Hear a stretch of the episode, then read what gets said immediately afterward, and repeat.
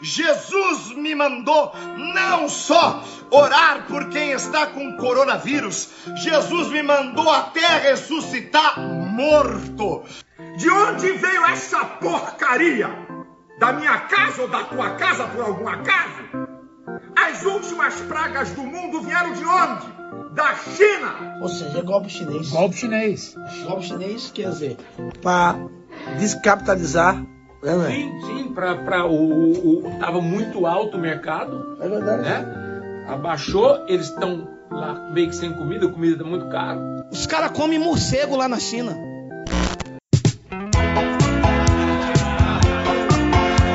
Separar o que é fato e o que é fake em tempos de coronavírus não tem sido tarefa fácil. Com o início da pandemia em março desse ano, houve um surto de informações falsas na internet. O que agrava essa situação é que o ambiente virtual, terreno fértil para a desinformação, influencia o comportamento das pessoas nesse momento tão delicado para a saúde pública.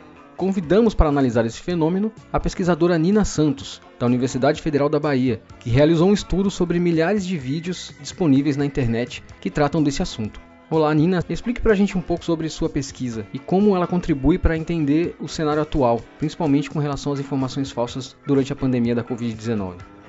O relatório Ciência Contaminada, ele tem como objetivo identificar os discursos que circulam em relação ao coronavírus no YouTube, né? A escolha do YouTube se dá pelo tamanho da audiência que a plataforma tem no Brasil. Em comparação às TVs tradicionais, o YouTube fica em segundo lugar, perdendo apenas para a Rede Globo em tamanho de audiência. Que o YouTube é o destino preferencial de links que circulam no WhatsApp, ou seja, muito do que as pessoas recebem no WhatsApp também vem do YouTube. Mas o nosso objetivo foi então entender como é que circulam os discursos sobre coronavírus aí no YouTube. Para isso a gente fez uma busca pela palavra coronavírus, que identificou publicou mais de 11 mil vídeos que falam sobre o tema e, a partir da análise desses vídeos, a gente acredita ter sido capaz de perceber algumas nuances de como esses discursos eles estão articulados, né? Quais são as principais redes que se articulam em torno desse discurso, quais são as redes que contêm mais informações falsas, desinformação, imprecisões em termos de recomendações de como reagir e combater o vírus e também encontramos uma rede que é basicamente baseada em informação, que nesse momento de pandemia as pessoas estão voltando a buscar com mais ênfase fontes de informação de alta credibilidade e com alta legitimidade social. Quais são os principais tipos de informações falsas ou descontextualizadas e que podem dificultar as medidas sanitárias que tentam combater a pandemia? Tem três redes ali que a gente é, encontrou que se estruturam basicamente em torno de informações falsas. A primeira delas é uma rede que gira em torno de teorias conspiratórias. São, na verdade, discursos que vão tentar atribuir à China a culpabilidade do vírus, como se a China tivesse feito isso para acabar com a cultura ocidental. Um discurso que tenta articular uma série de atos como propositais para provocar o coronavírus, digamos assim.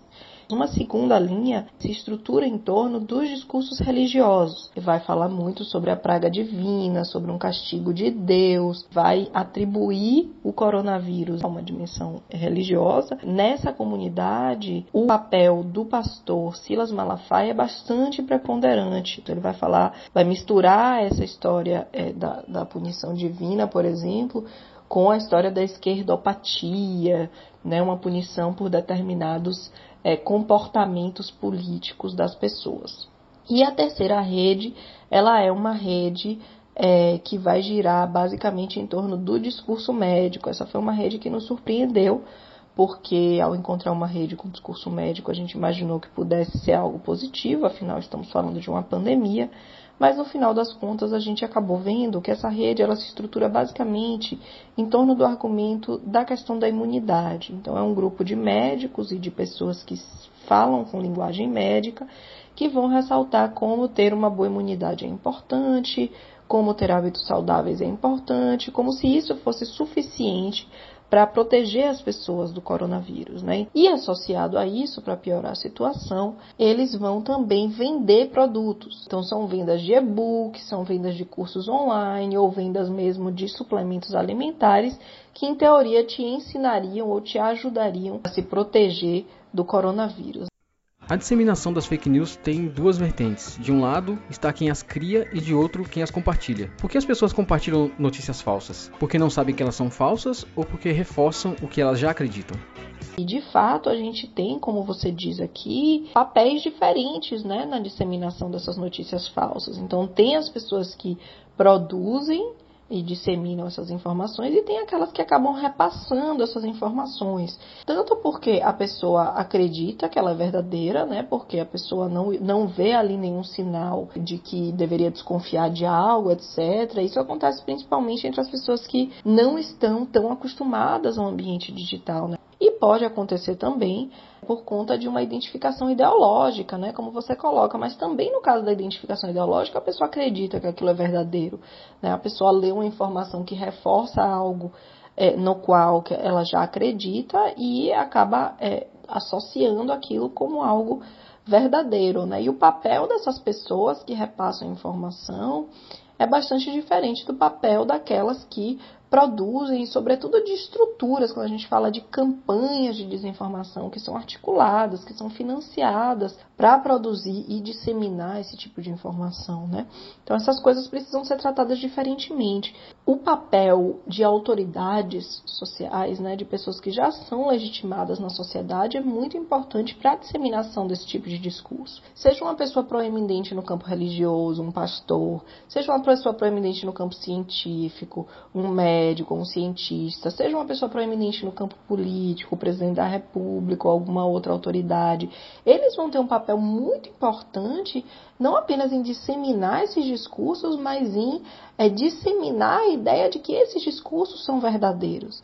Né? Então esse papel ele também precisa ser considerado como algo é, diferente, né? tanto do processo de produção das fake news quanto do processo do simples processo de disseminação por qualquer ator social. Bem, agradecemos a participação da professora Nina Santos falando sobre esse assunto que se torna cada vez mais relevante e urgente de ser debatido. Há alguns anos pensava-se que a internet, ao ampliar a conexão entre as pessoas, traria uma melhora ou uma consolidação da democracia.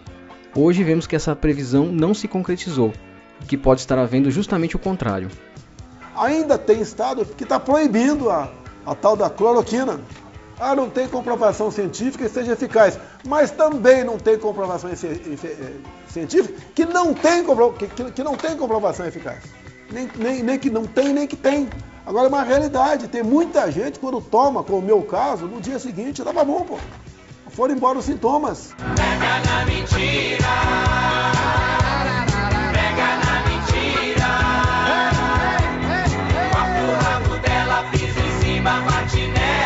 Plínio Rodrigues para o programa Rolê.